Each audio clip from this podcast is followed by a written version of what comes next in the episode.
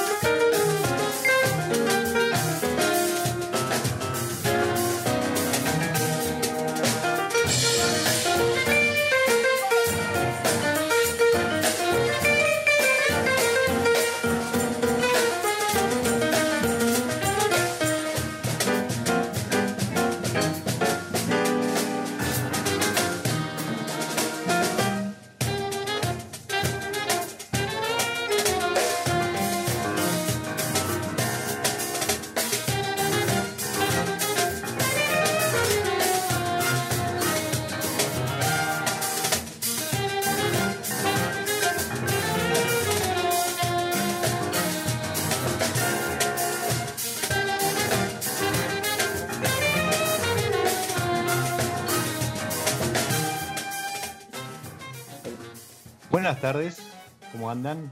Bienvenidos a una nueva pausa, un nuevo espacio para, el disfrute, para los sentidos. Mientras escuchamos en el arranque, en esta otoñal tarde, parece que llegó para quedarse el otoño, al menos acá en Buenos Aires, escuchábamos eh, un, un, tema arreglado y compuesto por Pierre Bertrand en la ejecución de Minino Garay, Pierre Bertrand y Córdoba Jazz Orchestra. Esto fue, grabado en, justamente en un festival internacional de jazz de, Córdoba en el 2017 y el tema era Her, Corazón. Eh, hoy vamos a hablar de, corazón, vamos a hablar de, de, sangre, o mejor dicho, vamos a hablar de Saja y de Tejo en, en idioma huarpe, porque protagoniza el episodio, el número 16 de esta tercera temporada, Jeff Mausbach, me va a corregir si, si lo pronuncié eh, mal, pero le doy la bienvenida a él y a una sorpresita que me tenía preparada sin previo aviso. Bienvenido, Jeff y Alejandro Colo Sejanovic a mi lado B. ¿Qué tal, Diego? Muchas Hola, gracias. ¿Cómo, ¿Cómo andan? ¿Cómo andan? Eh, supongo que bastante atareados con, con el, el, los últimos coletazos. Por un lado, Jeff, porque estuvo ahí complicado, el COVID lo, lo tocó de cerca. Y, uh -huh. y, Ale, seguramente ya poniéndole moño a una, a una vendimia 2021 que parecía que venía bastante aguada, pero después eso se estabilizó un poco y dicen que es impresionante. ¿Es así? Es así, es así. Las condiciones de febrero de temperaturas frías, eh, debido a las lluvias y las lluvias que no fueron tan cuantiosas, uh -huh. sino frecuentes, eh, ayudaron en mi forma de ver a tener menores temperaturas, a tener este, menos deshidratación en la uva y tener eh, mucho mejor balance de la acidez y una maduración con condiciones climáticas eh, mucho mejores. Y eso hizo que las tintas vinieran con una calidad impresionante. ¿Y, en blanco? Y los blancos para mí estuvieron buenísimos porque eh, tenemos blancos que mm, también mantuvieron muy bien la frescura, la acidez eh, y con alcoholes bajos. Bueno, qué, lindo eso, porque además hay, hay una búsqueda, estaba leyendo que hay como una búsqueda de eh, menor alcohol, entonces a lo mejor que, la temperatura no haya sido tan intensa como otros años y, el clima haya acompañado, eso hace que la maduración haya sido más atenuada y uno puede buscar menor alcohol en, el vino final, ¿no? Que es algo a lo que el mundo está yendo. Sí, en realidad lo que es importante fuera de eso eh, es la parte de balance y la parte aromática, mm. eh, de, que las condiciones climáticas la añada, como se le llama, eh, mm, nos ayude a producir vinos eh, deliciosos, que eso es lo más importante. Eh, después, bueno, yo creo que más el alcohol es un poco una discusión de, mm. una parte de la gente. la mayoría del consumidor lo que le interesa es, que el vino sea rico y disfrutarlo. Totalmente, totalmente. Y en ese orden, ¿no? Rico y el disfrute. A veces nos ponemos demasiado técnicos con algunas cosas. bueno, muchísimas gracias, muchísimas gracias, Ale, eh, por, por haberte sumado. La verdad que por, por temas de agenda, como comentaba hace un rato, la, idea era eh, contar con, con, Jeff nada más, pero bueno, me, dio esta grata sorpresa que te podías sumar en esta primera parte del, primera parte del programa, así que bienvenido, bienvenido a mi lado B. Em, estaba leyendo ahí un, mensaje de Esteban de Mil Dos Vinos que, siempre, siempre se suma y em, pregunta, bueno, ya acá este, hablan de un Manos Negras Carmener. No sé si ustedes llegaron, llegaron a tener Manos Negras Carmener, ¿no? Sí, hicimos Manos Negras Carminar. En un momento eh, hicimos varios años el proyecto de Manos Negras lo repetimos en Chile.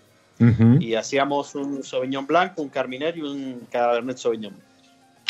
Bien, bien, una impronta bien, bien trasandina, ¿no? Con, tres variedades. Claro, o sea, la idea era repetir eh, Manos Negras, el concepto de Manos Negras, tener eh, vinos de los mejores lugares donde se dan las variedades cada variedad eh, del otro lado de la cordillera. ¿En, en, dónde, ¿En dónde tenían cada variedad o de dónde obtenían la fruta de cada variedad? Bueno, el, eh, el Carminer era más del sur, el Cabernet de Maipo y el Sauvignon Blanc de Casablanca.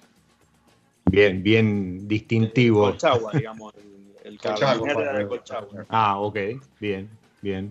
Buenísimo. ¿Y qué, qué pasó con ese, con ese proyecto? Si se puede saber. Sí, sí, no, la, la verdad es que tuvo, como completó un ciclo. Ok. Eh, tuvo algo de, de, éxito en los Estados Unidos, mm. más que todo era para ese mercado.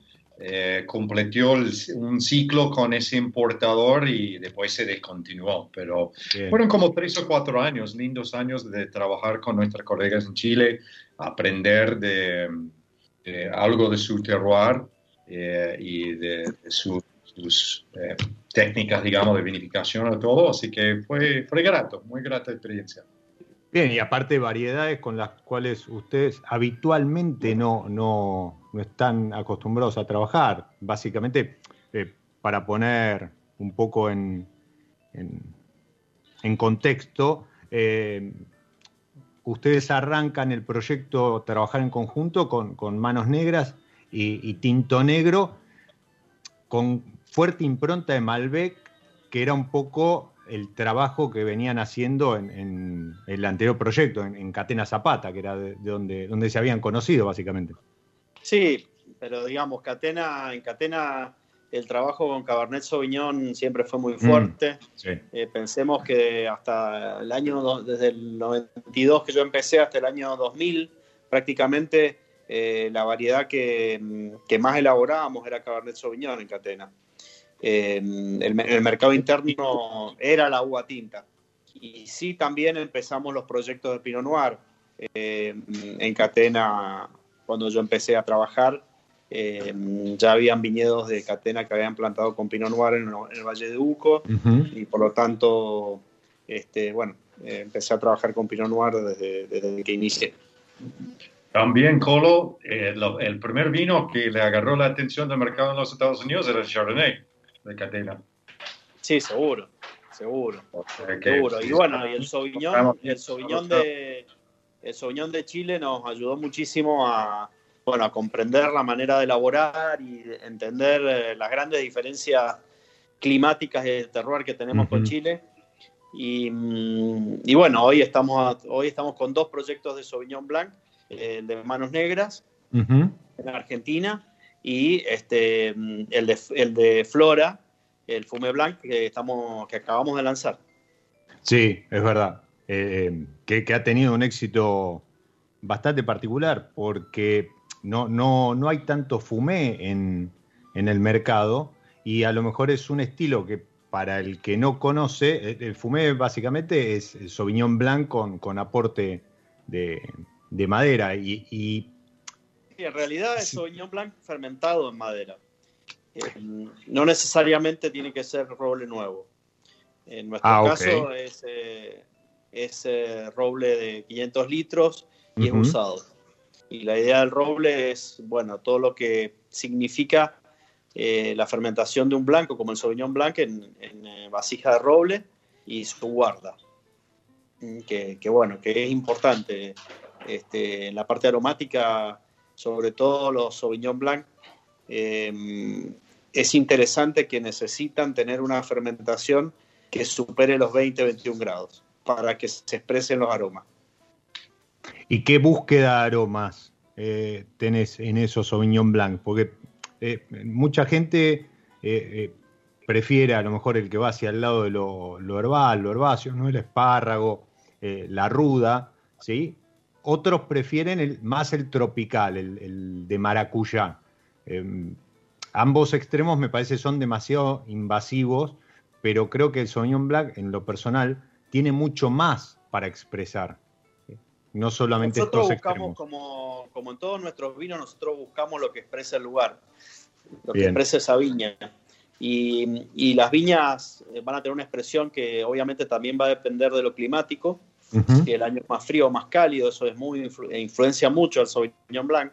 Eh, y, bueno, este, generalmente eh, las fermentaciones con estas temperaturas te permiten la liberación de, la, de los aromas eh, que tienen algo de herbal. Entonces, eh, nuestro vino sí lo que buscamos es tener muy buen balance de acidez, que sea muy refrescante y te vas a encontrar con una mezcla de las dos cosas. Hay algo de frutas más tropicales y hay herbales.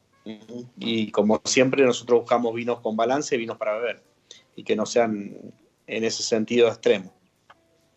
Eso está, eso está muy bueno, ¿no? Porque incluso hasta me parece ese, ese mix que mencionas lo hace mucho más gastronómico, o sea, te, abre un abanico como para poder acompañar algún plato, eh, y no es eso que vos tomaste el vino y te quedó, en la boca tapando cualquier otro cualquier otra expresión que, le quieras poner al lado. el Sauvignon Blanc, ¿este de dónde es?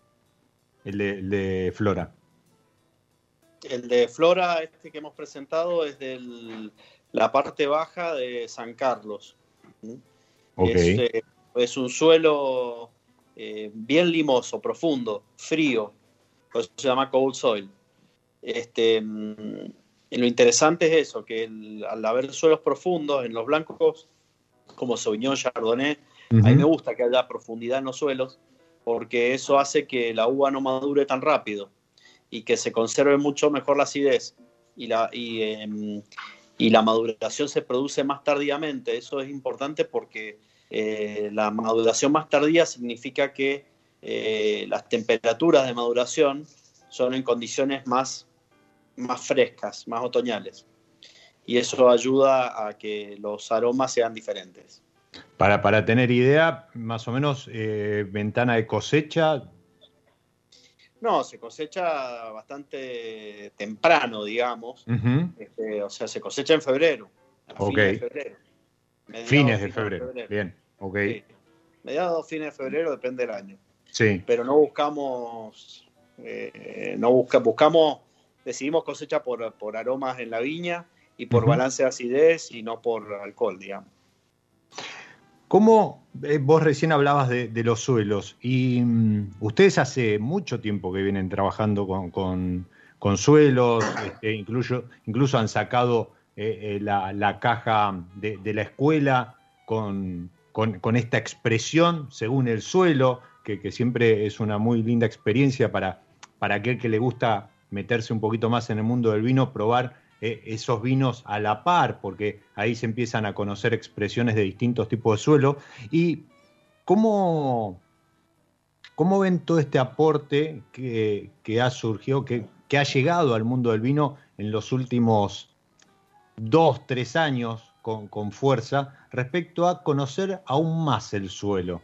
¿Eso creen que redunda en un beneficio eh, al consumidor más allá de poder tener más diversidad y que el, consumidor tenga más etiquetas para elegir y demás. Pero creen que eh, finalmente el consumidor sabe o, tiene elementos para valorar eh, este tipo de estudios? No, en realidad lo bueno es que estos tipos de estudios lo que permiten es este, aumentar conocimiento y por lo tanto aumentar calidad. y, y va, va a significar que el consumidor tenga más calidad. Fuera de que pueda ser eh, complicado comprenderlo para. Es complicado comprenderlo para nosotros. Este, Imagínate, para, un consumidor. Eh, porque lo confunde muchas mm. veces. Para mí lo que sí es importante entender mm. es que, digamos, el vino eh, tiene la característica y muchos alimentos tienen la característica que el lugar eh, implica la calidad, implica sabores. Mm, pero no todos los lugares dan sabores. Eh, y tiene que haber una forma de trabajar la viña o de trabajar un cultivo de alimentos para que esos, eh, eso sea sabroso. te doy el ejemplo de los tomates. Siempre que viene cualquiera de Buenos Aires o de cualquier lugar de la Argentina a Mendoza, en verano se vuelve loco con los tomates. sí, es verdad. Y, bueno, tomate se puede hacer, en, se hace en todos los, lugares del mundo. Y el tema del sabor tiene que ver con, el terroir de Mendoza, que hace que el clima, el suelo y nuestras características tengan ese, sabor. Eh, entonces, para nosotros sí, lo que es muy importante es que el sabor del vino está muy bueno que esté ligado, esté ligado al terroir, que es lo que siempre ocurrió en, Europa, eh, y no tan ligado a la madera digamos. Creo que hay como dos mundos de vino. Uno que es el que la madera tiene mucha importancia, lo cual no quiere decir que el vino sea feo. Ojo, el vino es riquísimo, la madera tiene sabores deliciosos. Eh, pero para mí lo divertido del vino es, este, lo divertido del vino es, eh, es eso, es la, es la diversidad. Y el, y el lugar le da muchísima diversidad de sabores. Entonces está bueno estudiarlo y que esa diversidad de sabores le llegue al consumidor. Esa impronta que vos decís del, lugar, esto que se, sintetiza como terroir, pero que es mucho más complejo que una palabra y, que solamente el aporte del hombre, del clima y demás. Pasa lo mismo, es más fácil comprenderlo con las comidas, pasa lo mismo con las comidas. O sea, hay cuántas comidas existen que, que son específicas de zonas y que se dan súper bien ahí, que dan, dan cosas recontra especiales en esa zona y no en otras. ¿Mm? Sí, o que uno... Eh, el vino es lo mismo. Sí, o cuando querés replicar un plato, viste que nunca te sale, o sea, decir, no, pero si yo en Salta le pedí la receta al guiso y lo quiero hacer acá en Buenos Aires con lo mismo, no, olvidar. Imposible, nunca te sale, nunca te sale. Recién no te va a eh, salir. Ale, se, reía porque eh, tiene ahí un, compañero o compañera de, charla que le estaba pidiendo eh, algún mínimo de más. Este, estamos hablando de una, mascota. ¿Cómo se llama, Ale? Freddy. Está acá saltando Freddy. que nos ha venido a visitar, porque es, la mascota del novio de mi hija. Ah, bueno. visita acá. Vení, Freddy. un poquito inquieto. un poquito inquieto, Freddy. Bien, entonces, eh, claro, vos decís, eh, lo importante es que esto del lugar, esta impronta, esta marca particular, se refleje en el vino, o sea, uno pueda trasladarlo del viñedo a la botella y que eso le llegue al consumidor como una característica de calidad, este, una, mayor diversidad y demás. Y Exacto, mayor diversidad, que el, consumidor cuando pruebe un vino eh, encuentre que hay diferencias entre los distintos vinos. Eso es lo que es divertido del vino y que no es divertido de, la Coca-Cola. La Coca-Cola es Coca-Cola en todo el mundo. la misma en todo el mundo. ¿sí? Bien, bien, punto para el vino. Exacto. ¿Y, cómo, cómo, crees que em, esto debería comunicarse? O sea, más allá de que, por ejemplo, me ah, parece una excelente. eso te lo dejo ayer, es el rey de la comunicación. Bien, bien. Yo, los tengo que dejar. Bien. Mira qué pie, qué pie. Muchísimo. Qué sutil. Y lo dejamos a Jeff que les comunique cómo deberíamos comunicar esto. Qué buena pregunta, lo digo trabajando hace años. Ale, que, que que ir, así que este, muchísimas gracias por, por haberte sumado, aunque sea unos minutos. Para mí ha sido un placer, una sorpresa enorme. Agradezco todo el trabajo que venís haciendo hace muchísimo tiempo por, por el vino argentino y, y la verdad que el consumidor finalmente es el que gana, como decías hace un rato. Exactamente, esa es la idea. Yo te agradezco muchísimo y te agradezco que comuniques el vino. Esa es una de las mejores maneras. Muchísimas gracias. Ojalá pronto podamos vernos copa, copa en mano y, brindando cara a cara. Ojalá que pase esta porquería pronto. Esperemos que ya más para la primavera estemos más tranquilos. Bien, bien, disfrutando a lo mejor una nueva añada de flora, por ejemplo. Exacto. Ahí va. Te mando un abrazo grande. Saludo a todos los oyentes. Muchísimas gracias, muchísimas gracias. y, ahora que se fue Ale, te dejó a vos con la mochila de cómo comunicamos esto, Jeff. Eh, me lo dio con un monio, ¿no? más o menos, más o menos. el, el, gran Houdini y se fue. Algo así. No, yo te decía que creo que, por ejemplo, esto que han hecho ustedes con la escuela, la, escuela es, para los que no conocen, es un viñedo, ¿sí? No, no, no es que le han puesto a la caja a la escuela como para como, como un kit para que uno pueda, pueda aprender. Seguramente aprende.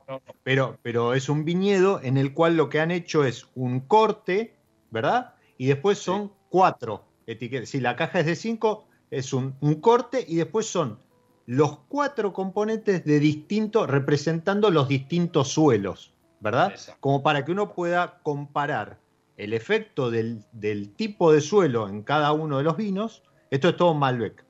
Y después cómo se conjugan en un corte de enólogo o corte de, bodega, de viñedo.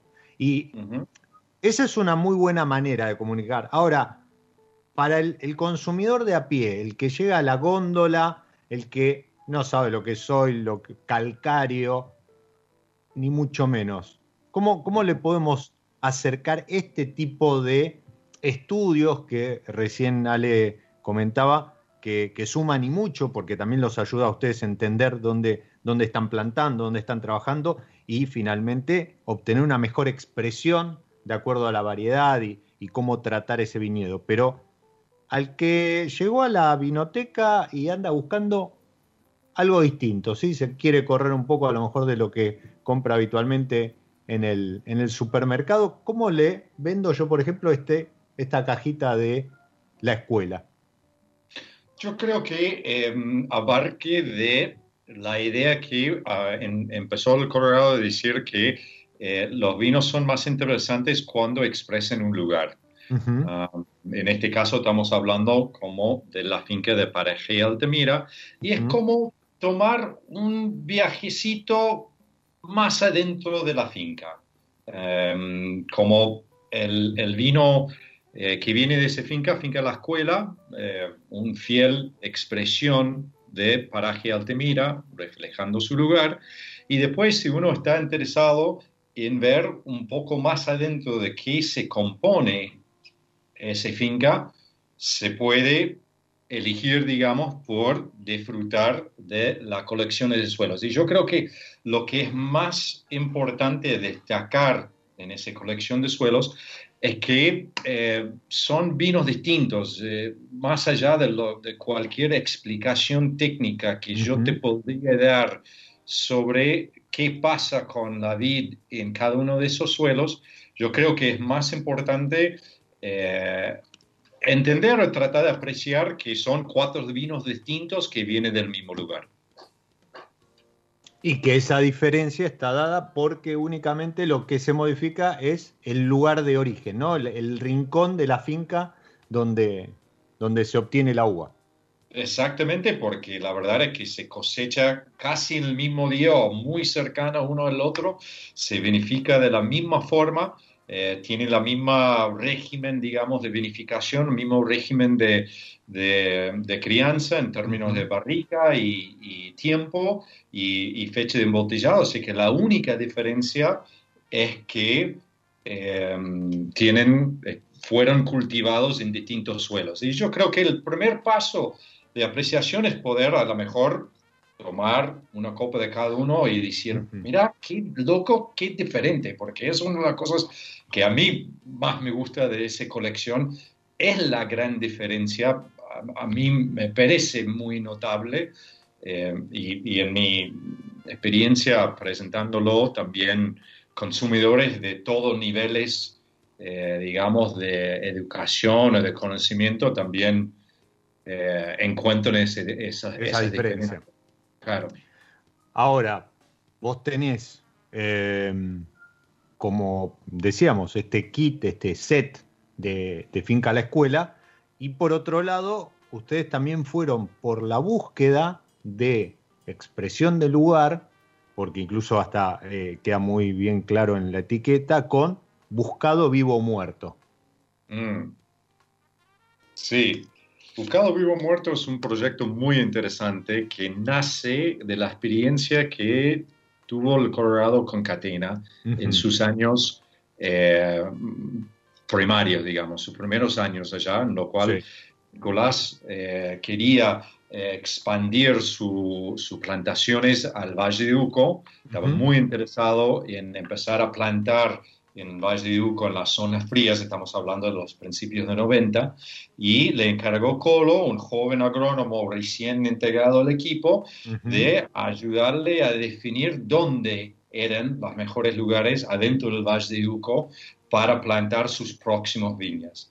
Entonces el Colo empezó una especie de programa de investigación y desarrollo dentro de Catena, en lo cual fue microvinificando distintas fincas, en su mayoría fincas viejas, porque Colo siempre pensaba que la finca vieja da el mejor eh, representación de la potencial de la zona, entonces hizo un, programa de 3, 4, 5 años en lo cual fui microvinificando distintas viñas de distintas apelaciones, digamos, distintas zonas, distintos distritos a través del Valle de Uco.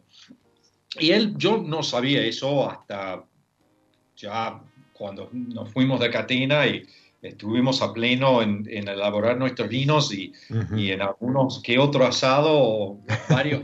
Botellas de por medio, empezó a soltar distintos anécdotas de esos años, de un, un productor, un tal año donde le pasó eso, eh, este viña así que este año le dio algo, y yo dije, Coro, nosotros tenemos que, eh, tenemos que articular eso en un portafolio de vinos. historia. Eh, entonces de ahí empezó la charla con él, de eh, dar vida a Buscado Vivo o Muerto, que es nuestra interpretación del Valle de Uco, en lo cual tenemos, por ejemplo, seis tintos que vienen seis viñedos distintos, en seis apelaciones distintos, que recurre del lejano sur del Valle de Uco hasta Guatallería en el, en el extremo norte del valle y todo entre el medio. Así que cada uno una, una finca particular, o sea, un single vineyard, y no solamente eso, pero la idea de la parcela, del lugar más chiquito adentro de la finca que, que el colo le gusta eh, como mayor expresión de este lugar, y también cortes cofermentados con los distintos varietales que fueron plantados en ese viña. O sea, realmente tratando de dar la expresión más fiel posible a ese lugar.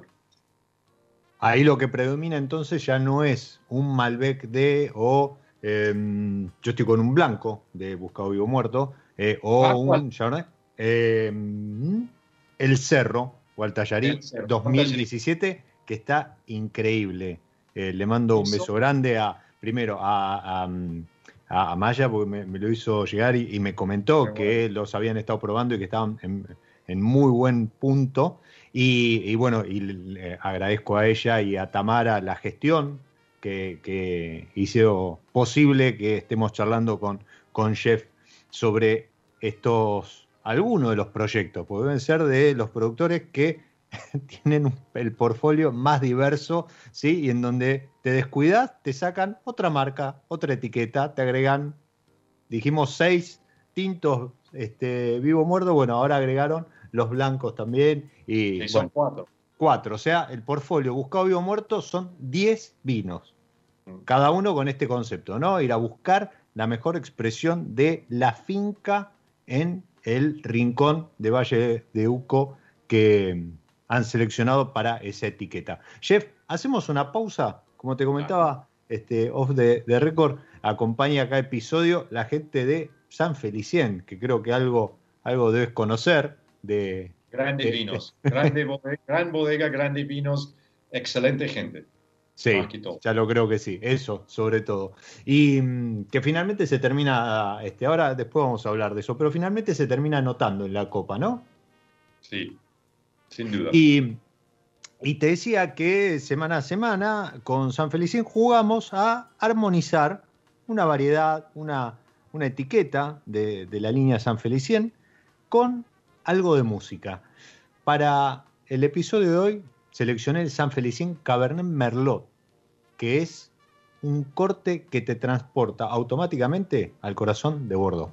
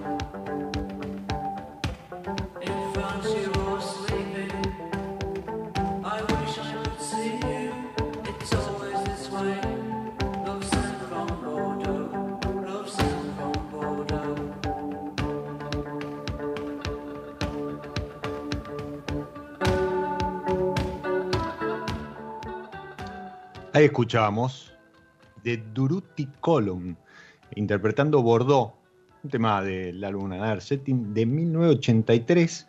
Y Durutti Column es una banda eh,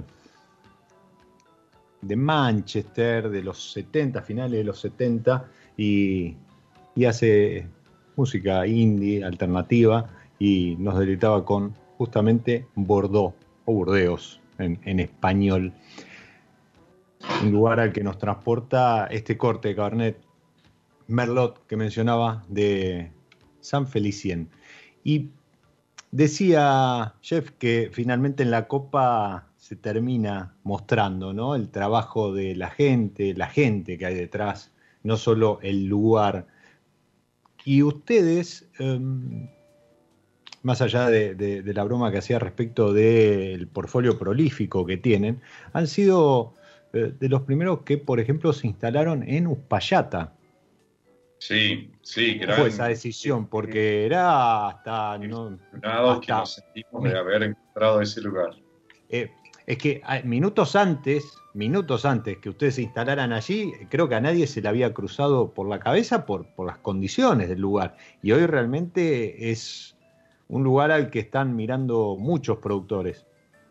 Sí, la verdad es que dio em, eh, una, una, apertura a, a, otro, a otros terruños que después eh, en otros lados, no solamente de Mendoza, Valle de Uco, pero también eh, en distintos lugares de la Argentina, la gente poco fueron eh, capaces de, arriarse y, probar esas eh, terruños una vez pensados demasiado extremos para la vida. La verdad es que la, persona nuestra, el dueño de la finca se llama Ariel Saúl.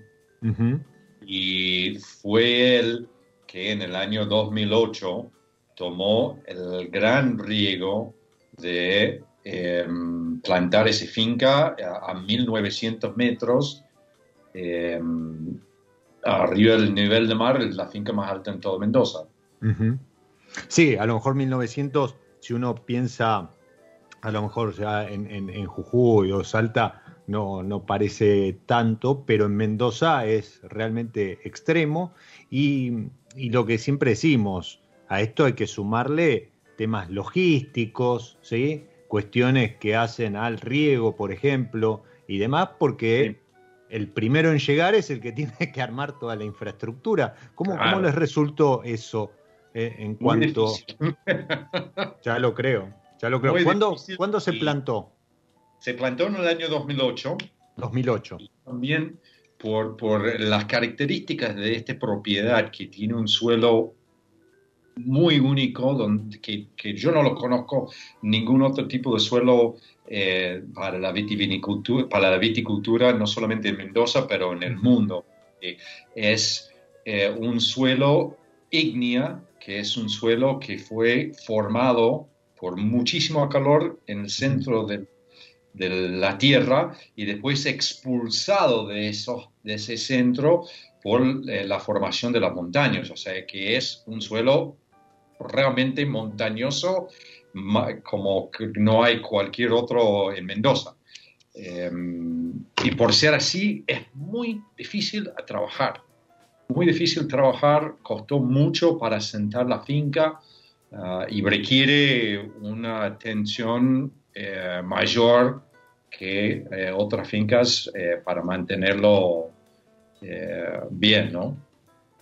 Eh, esto por eh, las condiciones, entiendo, no solo eh, climáticas, altura, sino también lo, que es riego, ¿verdad?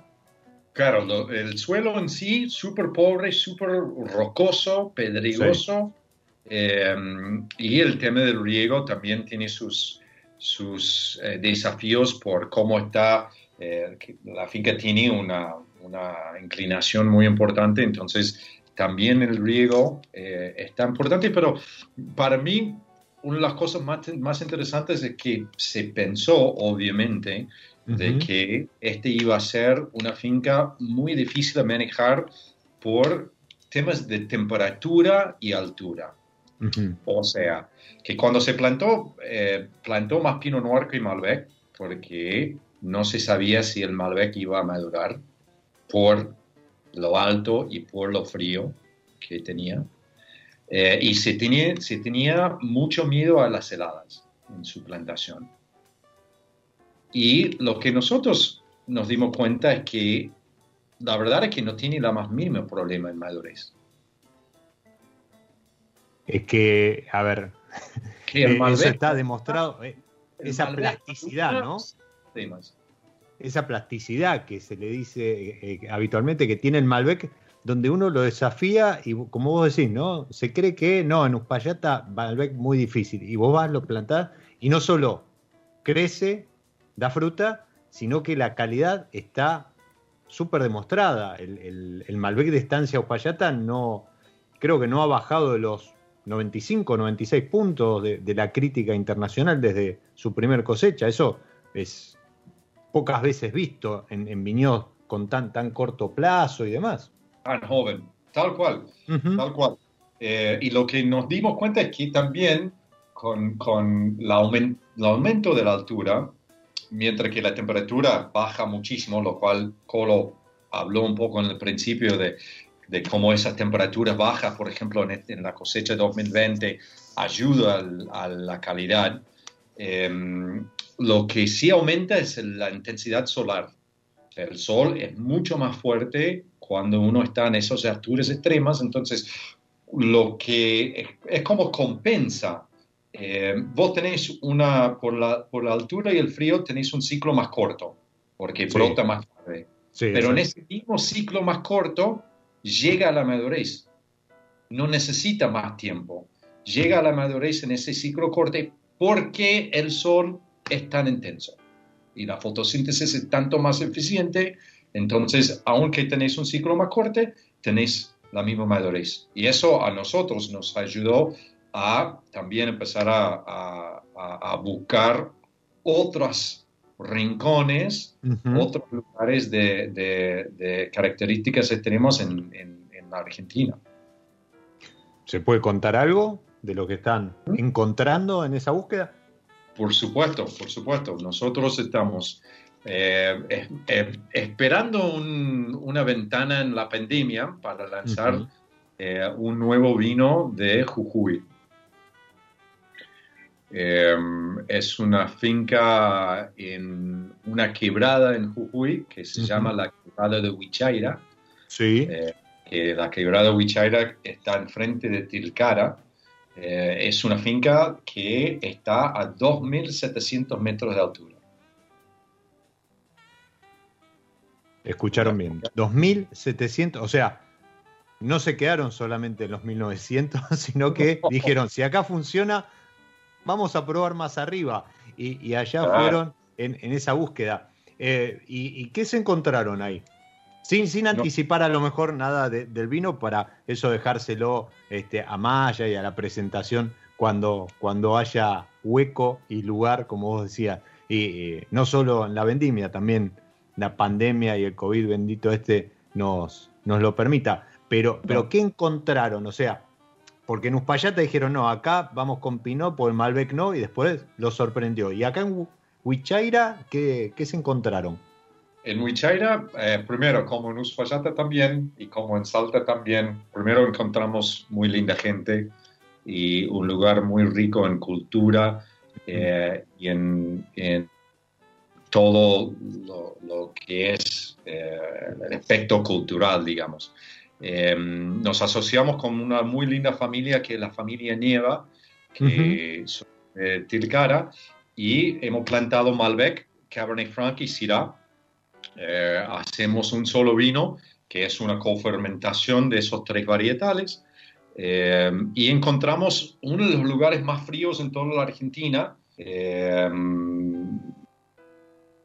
aunque la mayor, aunque fuimos a Jujuy pensando que era caluroso, ¿sabes? Como que la gente, que la gente piensa Salto, Jujuy, Norte, calor. Fuimos lo mismo. Fuimos ahí a la quebrada de Humahuaca pensando de que íbamos a encontrar un lugar medio caloroso. No, encontramos un lugar muy frío, que está frío como Gualtallerí, está frío como Uspallata. Es, un lugar eh, de muy bajas temperaturas y con mucho sol, de nuevo. ese, para mí esa combinación en los lugares extremos de la temperatura muy baja, pero el sol muy intenso, es lo que le da un no sé qué, un, característica eh, particular a, esos, a esos vinos de, altura extrema. Y no olvidemos, además, suelos pobres, estrés hídrico, sí, totalmente, o sea, es como que la, la, pones a prueba al grano de uva y el grano de uva saca lo mejor de sí para darlo todo en pos de eh, un, mejor racimo, una mejor fruta. Ubiquémonos, ustedes van por la ruta 9 en Jujuy, tienen este, a la derecha el río Grande, y cuando llegan al Pucará de Tilcara, a la izquierda sale un río. Claro, ahí está. El río Huichaira. Bueno, ese río recorre una quebrada y este es el lugar elegido por eh, Jeff y, y Colo para esta cofermentación, repitamos, Cabernet Franc, Syrah y, Malbec. Se llama Cielo Arriba. Cielo Arriba. Qué lindo, qué lindo nombre.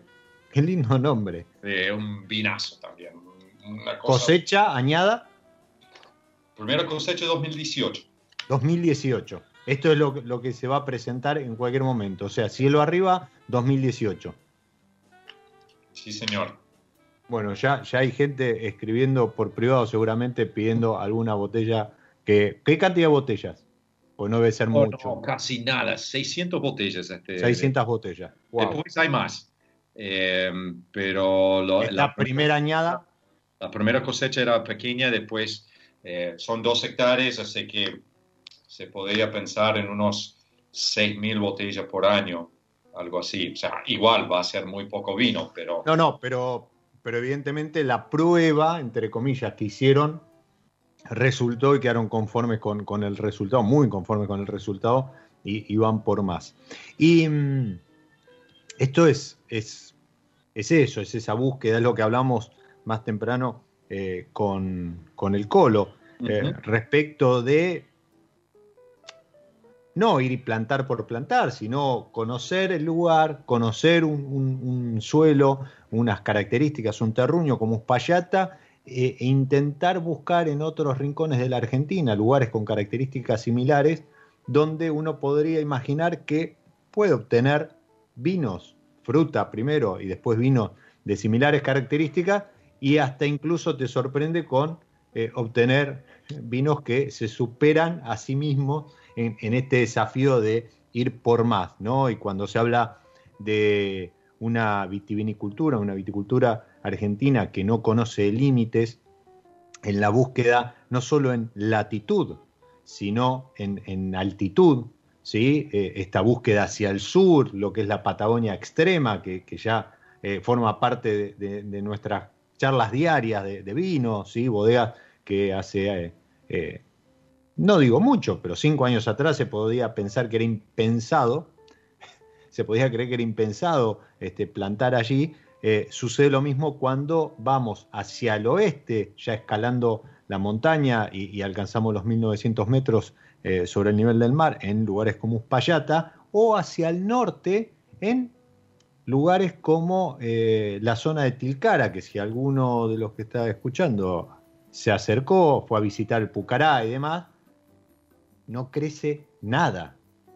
Bueno, la uva, nuestra, nuestra querida uva, eh, nuestra vid, eh, tiene, tiene, esos misterios, ¿sí? No olvidemos nunca que es una, una, una planta trepadora, salvaje, si uno la, deja sin su espaldero, sin su guía, eh, crece salvaje. Creo que hay por ahí algún proyecto incluso que ya están vinificando en, en vides que han dejado le, han dado libertad y han trepado en árboles y, demás y, ya se están cosechando. Pero bueno, eso es, eso es la vid, ¿sí? Este, uno la pone a prueba y responde. Em, cuando decimos que este, basta el Malbec, no, busquemos otra cosa, etcétera, eh, el Malbec también tiene esa satisfacción, ¿no? De seguir probándolo, seguir plantándolo en, lugares donde uno podría pensar que no, no va a rendir por las características del lugar y por las características conocidas del Malbec, y el Malbec va y crece y da vinos y después los disfrutamos y los productores contentos con sus noventa y tantos puntos y demás. Y mm, yo creo que es muy importante ese, lo que vos decís, Diego, de, también dar, em, dar lugar y dar su mérito a nuestra uva emblemático, el Malbec, que es nuestro, em, y eh, darle el espacio para que se despliegue digamos, en todos esos distintos lugares. Y, mi experiencia con Colorado es que em, no es que viene después del Malbec. Eh, la idea es eh, llevar el Malbec a otros lados, a distintos lados, para que se siga desenvolviendo eh, todo su esplendor, pero también particularidades para cada lado, para cada rincón, para cada suelo, para cada viña. Por supuesto, creo que, mm, la, conjunción, ¿sí? No es solo, siempre caemos en, este concepto de terruño, no es solo eh, el malvego, no es solo la uva, sino jugar con el productor, jugar con el lugar, jugar con, distintas expresiones y componentes para terminar finalmente logrando lo mejor eh, en conjunto, ¿no? esta sinergia para satisfacción del consumidor. Y mm, nos vamos a correr un poquito de proyecto con el colo, de, los puntajes, de estas búsquedas que, están haciendo y demás. Y te voy a preguntar eh, a vos, que, has recorrido el mundo, has llegado a Mendoza, te has instalado con tu familia y, tanto te, has eh, enamorado del lugar que eh, está naciendo también hay un, proyecto familiar, ¿no? Este, junto a, a Vero, a quien le mandamos no la conozco, no tengo el placer de conocerla, pero le mando un, beso grande y un abrazo. Eh, se está recuperando de, este bicho que, nos tiene mm. a, tan mal traer en ah, estos días. Así que bueno, este, que, termine finalmente pronto de recuperarse, pero te decía, ¿hay un proyectito ahí familiar? Sí, hay un proyecto familiar, pero como todas las, cosas que, que, hago yo en el vino, también está está involucrado mi querido socio, el Colorado. Mm. Eh, la finca eh, es una finca familiar que, que, siempre queríamos hacer con Vero, pero obviamente que, que, la articulación de este lugar en términos de vino que, que nos acompaña y que nos ayuda a nuestro querido Kolos Sejanovic, que, que lo hace mejor que nadie, en mi humilde opinión. Em, es una finca en una zona muy nueva, sea tradicional, pero no tradicional para la vid, no tradicional para la viticultura. Se empieza a escuchar algunos eh, suspiros, algunas charlas sobre ese, ese valle. La valle se llama La Carrera. Sí. Eh, la Carrera es el último, último dedito al norte del Valle de Uco sale de San José, de Tupungato, y va hacia el noroeste. Em, son unos 40 kilómetros o 30, ya 40 kilómetros este valle, y no, es, no era una valle vitivinícola por el tema de su altura, por el tema de su frío. Hay algún que otros viñedos que se fueron experimentando. Y bueno, con Vero encontramos una muy linda propiedad que son 5 hectáreas a 2.200 metros de altura, en una de las partes más altas de, la, del Valle de la Carrera, y este año plantamos una viña de 3 hectáreas allí.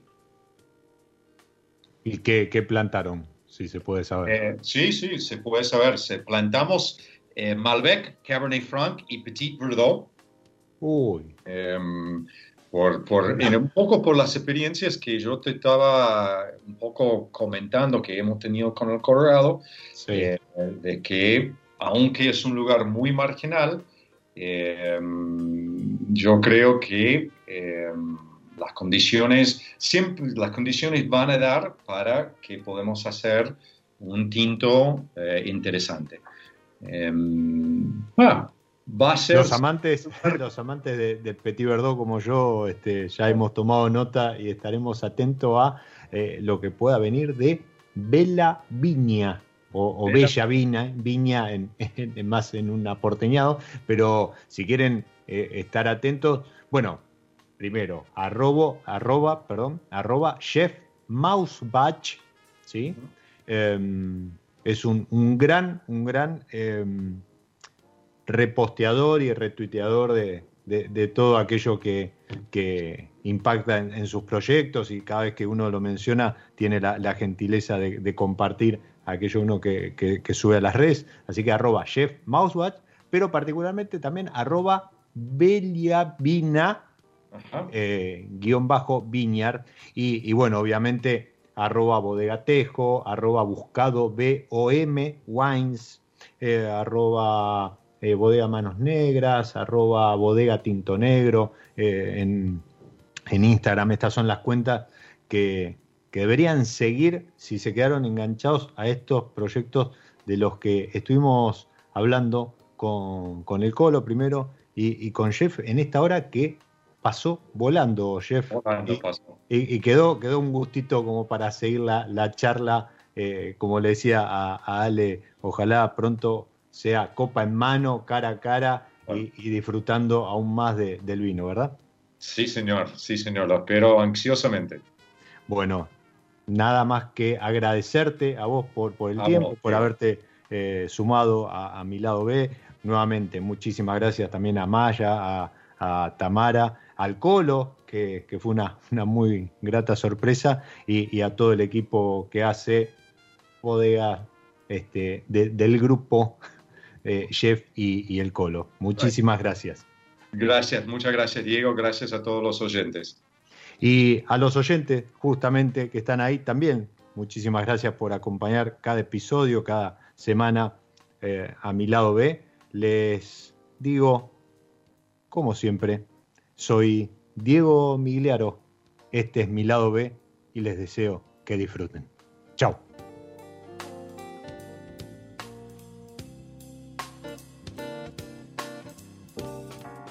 Nos encontramos en cualquier momento en otro episodio de Mi lado B. Radio Monk. El aire se crea.